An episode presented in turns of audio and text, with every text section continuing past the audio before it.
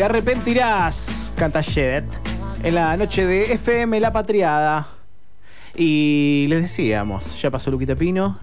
Y todas las noches, todos los miércoles en realidad, cada vez que venimos acá a FM La Patria a compartir este confuso episodio con todos ustedes, nos hacemos un lugar, Ley Orsaria, para eh, analizar un poco las ficciones que nos fueron criando, las ficciones que fueron construyendo en nosotros eh, diferentes conceptos de los vínculos, de las relaciones. Eh, y hoy me parece que fuimos un poquito más allá, no solo en el tiempo, sino también en la profundidad de lo que vamos a hablar, ¿no? Sí, en la historia. En, la, historia, directamente. Sí, sí, en la historia directamente. Viajar en el tiempo significa irnos a 1986. Yo tenía siete años. ¿Siete años tenías? Siete años.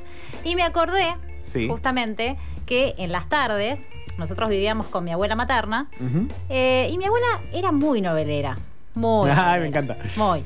Entonces, nada, me decía, vamos a ver la novela, sí, obvio, abuela, decía yo, nos íbamos a la habitación de ella y mirábamos la novela. En ese momento, la novela que estaba en el aire era Venganza de Mujer. Venganza de Mujer. Venganza de Mujer. Me hace acordar el nombre a una que está mm, ahora en Telefe. Eh, ¿Cuál es? Pará. Me sale Dolor de Mujer, pero algo así se llama algo de mujer, pero no, es sigo las novelas ahora. No, no yo porque eh, veo Masterchef. Ah, muy eh, Y. Pero antes está la del médico, ¿o no? Ah, puede ser que la hayan cambiado. hace, unas semanas que no lo veo, pero antes había una de una mujer que la pasaba re mal. Bueno, más o menos. Te digo, ah, ¿sí? vení hace 30 años la venimos pasando muy ah, mal. ok, la idea es seguir viendo a una mujer sufrir. Sí, sí, sí. Pero vamos a hacer un poquito de historia. Como para más o menos ponerlos en tema, ¿sí? Ustedes que no habían nacido. les cuento. En 1986 estaba de presidente Raúl Alfonsín. Sí. Sí. Fue el año del Mundial, donde Argentina sale campeón contra México, ¿sí? Sí. Y estaba Diego como figura principal, Diego, Diego Armando, el queridísimo Diego Armando Maradona. Estábamos a tres años de salir de la dictadura, o sea, ustedes calculen que Alfonsín asume en el 83. Claro. Y en materia de, digamos, de, de derechos y de medios, todavía estaba en vigencia la ley que se había promulgado, que era la ley 22.285 de la dictadura militar. Sí, sí, sí, que era terrible. Era terrible. Eh, esa ley, básicamente, lo que, lo que decía, digamos, de, los medios y demás, lo, que querían era cuidar la infiltración de ideas marxistas, de ideas peronistas y la participación de las mujeres. Ah, directamente lo ponían en. Directamente. ¿Lo decía en el texto? sí. Posta, no sabía ese dato. Sí. Bueno, eh, a ver, para, para poder ubicarnos. Para... no, hace como si no sucede es Nunca es entrando al éter de FM La Patria. Para, poner un poco en contexto, eh, en esa época estaban programas como por ejemplo Utilísima Mujer, sí. en donde lo que se quería asegurar con esos programas era que la mujer estuviera en la casa viendo ese tipo de programas que básicamente apuntaban a que la mujer aprendiera a cocinar. Claro, sí, sí, como que la escuela de ser mujer era la televisión argentina. Era ser ama de casa y obviamente estar ahí aprendiendo a cocinar para a los chicos, las tareas de cuidado, etcétera, etcétera, etcétera. A partir de los 80 igualmente empezaron como a surgir medios alternativos, obviamente con poca fuerza, eh, pero empezaron como a, surgir varios medios alternativos. Y un poco lo que pasó con los grandes medios es que empezaron a transar con los sectores privados, ¿por qué? Porque querían buscar guita, publicidad. Básicamente. Entonces lo que apuntaban era a que las mujeres sean como consumidoras por excelencia, ya que estaban en la casa.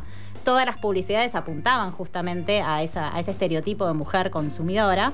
Y básicamente las publicidades que todavía hoy tenemos, algunas publicidades así con ese tipo de estereotipos de mujeres que se van rompiendo de a poco, eh, mostraban a una mujer ama de casa, al cuidado de los chicos y bastante como sumisa. ¿sí? Esa era la imagen. Bueno, yo, digamos, básicamente me, fui a esta historia porque la construcción de los personajes es archirrecontra estereotipado. O sea, estamos hablando de estereotipos, pero esto se fue al carajo, básicamente. Una Biblia del estereotipo. Una Biblia del estereotipo, sí. Les cuento un poco eh, cómo eran los personajes. Dale. el personaje principal que hacía Luisa Culioc se llamaba Némesis Paiva. Ok, alto nombre. alto nombre. Némesis Paiva. Némesis, que es venganza, castigo. O sea, ya tenía como una impronta ese nombre, una carga importante. Bueno, era un adolescente, interpretaba una adolescente que era correntina y era analfabeta. Ok. ¿Sí? El galán de esa novela era Raúl Taibo. Sí. Que el nombre era Juan Ignacio Luzardo. Ok. Hacía que tenía 23 años. Obviamente que los actores eran mucho más grandes, Sí, pero, sí, pero- obvio. pero claramente interpretaban a esa edad, porque aparte lo decían en la novela para que quede claro esa edad. Eh, tenía 23 años, recién recibido de contador y por supuesto era... Ay, el sueño de la abuela. Pero claro, y era muy rico. Y obvio. Tenía estancias, tenía campos, bueno. Bueno, ese estereotipo que, es, que, bueno, podemos decir que viene de antes también y que se sigue sosteniendo hasta ahora. Sí, ¿no? La- claro. la, gran muñeca brava. Tal cual, sí, sí. Bueno, por eso te digo que, a ver, yo me remonto hace más de 30 años atrás, pero todavía se siguen sosteniendo hasta hace muy poco este tipo de figuras. Sí, sí, sí, sí. Eh, bueno, la cuestión es que la construcción del personaje de, de Taibo, como les decía, es como bastante actual. Y lo digo en función de varios casos que nos hemos enterado sobre fiestas que se han hecho y que no terminaron muy bien. Escuchemos el primer audio para entender más o menos cómo era este muchacho. A ver. Voy a tratar de salvar algo de ese desastre. Bueno, yo voy a tratar de hacer una farra en ese desastre. Vos lo que querés es armar una de las tuyas. ¿Qué tengo derecho? ¿A qué?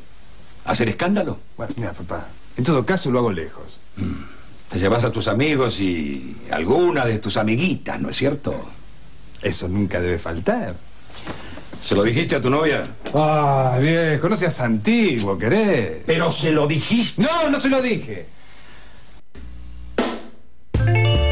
Y esa también, esa, esa lógica que le pasó a mucho, hasta creo que hasta el día de hoy, a ficciones argentinas, que es el actor argentino exagerando el acento argentino. Claro, pero, Pero papá, este, un porteño, un porteñazo, ¿era? Sí, aflojale, amigo. Tremendo. Bueno, el padre, obviamente, un conservador y dueño de las estancias y del campo, lo que quería ahí, Juan Ignacio Luzardo, el personaje, era hacer una fiesta porque se había recibido de contador en esa estancia, en los campos. ok. ¿Sí? Pero avanzando un poco en la historia y. No, no quiero, digamos, ir al tema principal de esta historia sin antes escuchar cómo fue el encuentro que tuvo Juan Ignacio Luzardo con Némesis en el momento en que él llega a la estancia. Sí, ¿sí? sí, sí, el, el momento también clave en, en toda novela, que es la primera vez que se cruzan Tal cual. las dos pasiones de la novela. Sí, la- Está la el hombre y la mujer. Tal cual. La primera vez que se ven, Sí. ella. Estoy, estoy, perdón, estoy fascinado, estoy muy ansioso de escuchar la música que hayan puesto en ese, en ese encuentro. No, pero es muy 80, ¿no? De hecho, la música. Bueno, ahora, ahora vamos a hablar del tema también, porque Sí, lo, sí. lo- lo resalto porque es terrible. Bueno, si quieren, escuchamos el audio en donde se conocen. Así se conocían en Venganza de Mujer. Sí, sí, que bajé a la tierra a buscar a alguien como vos. Yo no hice nada, señor, nada, nada, nada. Ah, no hiciste nada. No. ¿Y ser tan linda? No, yo no soy linda. ¿Y ser tan joven? Tengo 17 años. ¿Y tener un cuerpito tan precioso? Estoy flaca, dice mi madrina. No, a mí me gustan así. No, señor, yo vine porque nosotros... Sí, ya sé a qué viniste. Viniste a robar Tremendo, bueno, a ver. Yo esperaba como un encuentro re amoroso. No, a ver. Un- Algo que se le cayó los. No sé, viste la típica que se le caen la- los libros y el otro va y lo recoge y se miran. No, no, no. A ver, Némesis vivía en un rancho cerca de la estancia, ¿sí? Sí. Vivía con su madrina. Eh, el personaje interpretado por Celia Juárez, que la verdad que la rompió. Todos los actores muy, muy bien construidos y eh, por la historia de la ficción, muy difíciles también esos personajes de Sí. construir. Eh, entonces, como vivían en el rancho cerca de la estancia, de la única forma que se ganaban la vida era limpiando. Claro. el casco de la, de la estancia. Némesis había ido a limpiar, entonces cuando él llega a ese lugar, la ve adentro de la casa sin saber que estaban limpiando la estancia y la trata de chorra. Claro. Sí, sí, sí, sí. Vi una negra O en su mansión y le dijo chorra. Claro, acá, además de la paja por excelencia de él, ¿no? Sí, Digamos, sí. clar- claramente. Sí, eh, 17 años, cuerpito. 17 años. Cuerpito Ay. tan linda, bueno. Ah. eh, y aparte un violento, ¿no? Bueno, eh, pero más allá de eso, digo, me preguntaba cuando yo los escuchaba, porque además cuesta mucho eh, encontrar los capítulos completos porque es una novela de hace bastante tiempo. Claro. ¿Qué pasa hoy con esto, no? Con estos sesgos, con alguien que viene del interior y que, que está limpiando tu casa, digo. Hoy siguen vigentes estos sesgos en, en- en gran parte de la sociedad que quizás tiene por ahí un pasar económico mucho mejor. Eh, entonces hay como una cuestión clasista que también muestra la novela, está archi recontra bien representada. Sí, pienso, bueno, la, la idea de. A ver, me acuerdo de un, de, un episodio de Cualca en el que la. mm, En el que la. La, la- la mucama, la chica que limpia, Sí. no sé cómo llamar, estaba vestida de mucama, eh, le iba a pedir eh, dinero, que la pase en blanco, y la tipa no le daba bola, después le tiró un spray en los ojos, y el tipo, y el, el- el padre de familia dice, ¿qué pasó? No sé, me quiso robar, creo. ¿No? Era como. eh, había algo también muy de. siento que era muy 90, eso también como que Sí. la que viene a la que limpia. Falta algo y se lo robó la que limpia. ¿No? Sí. Porque es como tener un intruso además en tu casa. Un ¿no? intruso en tu casa y, y que, a ver, no nos olvidemos de esto, ¿no? Es alguien que está haciendo una tarea que vos no la estás haciendo Sí. y que es básicamente, y hablando mal y pronto, limpiar tu mierda. Sí, obvio. Digo, eh, y lo primero En todos que- los niveles de la mierda. además. Claro, claro, tal cual. Y lo primero que uno hace, por eso digo que, ¿qué nos pasa hoy con esto, no? Cuando te falta algo en tu casa y vos estás, digamos, eh, en una situación en la que viene alguien a limpiar tu casa, lo primero que pensás es, chau, me afanó. Digo, hay un estereotipo Sí, como súper marcado obvio. en nosotros. El otro día escuchaba, perdón, en un programa de radio en el cual era eh, como confesiones, la consigna, y era un pibe que dice, había dicho, no, me per- perdí una campera de la concha de la que me habían comprado, eh, y justo rajaron a la que limpiaba en casa porque parece que se afanó algo y yo dije que se la afanó ella la campera. Entonces la duda era si, si en realidad eso que se había afanado era verdad. Porque no era otro millonario echándole la culpa a la tipa que limpia. Claro.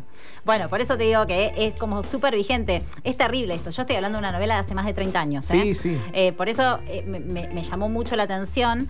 Pero esto no queda acá. Porque yo les había dicho que la historia es pesada, la Sí. historia que muestra esta novela. ¿Qué pasa? Juan Ignacio hace la fiesta en la estancia. Invita a sus tres mejores amigos. Ok. Sus tres mejores amigos, uno había estudiado para ser cura y había dejado la carrera de seminarista para poder casarse con la hermana de Taibo, ¿sí? El otro era un político, digamos, estaba haciendo una carrera de político y el otro era militar. O sea, los amigos eran hermosos. Sí, sí, un glosario. No, no, hermosos. Y hacen la fiesta, se emborrachan y cuando salen del campo se encuentran con Némesis. Ay. Bueno, eh, el resultado de esto es una violación en manada. Sí.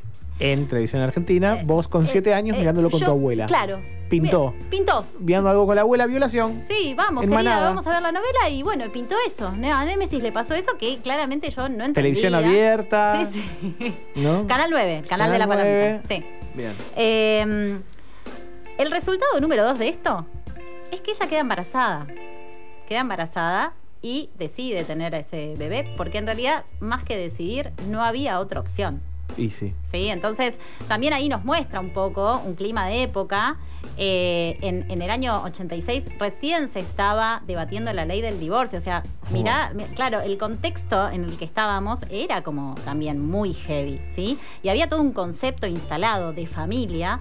Eh, esto que veníamos hablando de, de los programas anteriores, de la familia tradicional, heteronormativa, mamá, papá, hijo biológico, que no se podía romper bajo ningún punto de vista. Hijo contador, además. Claro, hijo contador. Bueno, eh, acá nos topamos con algo también que tiene que ver con la cultura de la violación y un poco eh, eh, esto es lo que también sigue vigente en un montón de comportamientos, ¿no? Eh, creo que cuando les había mencionado en, en nuestras reuniones previas a este programa sobre qué iba a hablar, vos me lo habías mencionado también, la cuestión del porno, ¿no? Cómo se instala. Eh, por eso digo que la novela sigue vigente, más allá de, de- de- de lo que fue, que fue hace 30 años, esta temática está más vigente que nunca. Eh, y, y- y lo peor ¿no? de- de- del guion es que, nada, eh, eh, ella decide vengarse de esta situación porque queda muy traumada. De hecho, en la novela muestran que, que ella intenta suicidarse, sufre mucho Luisa Culió, quiero destacar que sufre muchísimo Sí. en esta novela y está muy bien interpretada, intenta suicidarse y bueno, no, le sale mal, entonces prepara una venganza. Ah, ahí viene el, de ahí el Claro, nombre. viene- Este sería o sea, como el momento del meme de. Leandro DiCaprio que señala la televisión. Claro, bueno, señalando al FM la patriada. como- Ella se quiere vengar de sus Bien. cuatro violadores. Ok. ¿sí? A la hija, digamos, eh, le pone soledad, porque bueno, pobre, Bueno, ¿no? Claramente tenía que llamarse así, no se podía Sí. llamar de otra Y sí, manera. no. Y Iba a hacer chiste, claro, no, no, no, eh, no, no, no, no aplica. Pero bueno, y, y le decían, era la tan famosa Kunumisita, no sé si a ustedes alguna vez lo escucharon ese término, había muchas voces del guaraní dentro de la novela, eh, porque justamente ella era correntina y, y quien estaba, digamos, quien hacía de madrina, bueno, le decía la Kunumisita Ujú. a, a la nena. Y, y, mm, bueno, pasa el tiempo, pasa el tiempo y la realidad es que eh, Némesis se transforma en millonaria porque el padre de Taibo Sí. se entera de todo lo sucedido y para reparar el daño decide regalarle unas tierras. Ah, buena onda. Te violaron entre cuatro, pero tomá, te doy dos hectáreas. Pero, ¿saben que Yo pensaba mucho en, en varios accidentes o en varias cosas que han pasado, digo, de, de cómo la gente que tiene plata decide tapar, ¿no? Eh, con Sí, con sí. determinadas cuestiones, las cosas que, que pasaron para salvar a los hijos. Eh, entonces, bueno, nada, eh, la, la novela muestra un poco eso también. Eh, y en la, en la venganza que ella decide preparar, eh, se topa con, con Taibo y la idea era seducirlo para poder confrontarlo después y enrostrarle todo lo que había sucedido. Bueno, se enamora de Taibo. Oh, la con de la lora. Se enamora de Taibo y decide perdonarlo. Con lo cual, eh, la Pero sí que es un buen partido el nene, ¿no? era, era como todo mucho, es mu- mu- Oh. todo mucho en la novela. A ver, Flor Alcorta, que es guionista y humorista, hace un raconto, lo, lo publicado en el año eh, 2019, que es bastante detallado esta novela, si quieren lo pueden googlear, es muy irónico, muy irónico. Eh, y realmente cuando lees la historia no lo puedes creer, porque, a ver, la novela no fue cuestionada a pesar de que eh, eh, en 1985 nace el movimiento feminista, ¿sí? la novela se estrena en 1986. Por otro lado, la guionista de la novela es una mujer. Claro. Es como que eh, cuando te vas enterando de un montón de cosas, Delia González Márquez es la, guionista, eh, bueno, ya, ya falleció ella, eh, tuvo un montón de otras novelas también, pero no deja de sorprenderte esto. Eh, además, el silencio es un hilo conductor de la historia. Y, y vos me habías mencionado el tema de la, de la música. La canción de la novela se llamaba em, Calla que el silencio es sagrado. Oh, hijo, no. Paren, les voy a leer una partecita de la canción. Sí.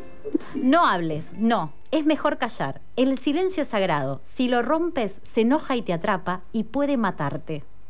Eso decía la canción de la novela. O sea, Después de, sí, hablando de una novela que es una violación. No, no, increíble. Era tremendo. Increíble. Y, y además que la única institución que exista, digamos, sea la, la de la iglesia, porque la justicia no estaba, y uno de los violadores se hace cura, o sea, eh, Ay, eh, porque retoma después los hábitos. Era como todo mucho, ¿no? Eh, desde mi lugar de asombro, o sea, yo, yo no me acordaba bien de esta historia. eh, la realidad es que decido contactarla a Luisa Culioc, le mando un mensaje por Instagram, porque nada, quería ver qué, ¿En qué qué le, andaba? qué le pasaba. No, y aparte qué le había pasado a ella con esta interpretación, Claro. porque mucho se habla de la extraña dama y demás, que fue una novela como muy grosa para ella. Eh, me respondió una divina, está muy resfriada, me dijo, voy a tratar de escucharlos, obviamente. Ojalá, Luisa, que estés del otro lado. Te mando un beso enorme y gracias por contestarme. Qué genial. Eh, pero bueno, busqué un poco algunas entrevistas actuales que le hicieron y, y nada, eh, encontré una que, que le hizo Vero Lozano que le preguntaba justamente eh, sobre su desconstrucción a lo largo de la historia. Si quieren, lo escuchamos. Escuchamos. Y yo creo un poco, creo que nos pasa a todas las mujeres que vamos comprendiendo mecanismos que ni nosotras teníamos conscientes.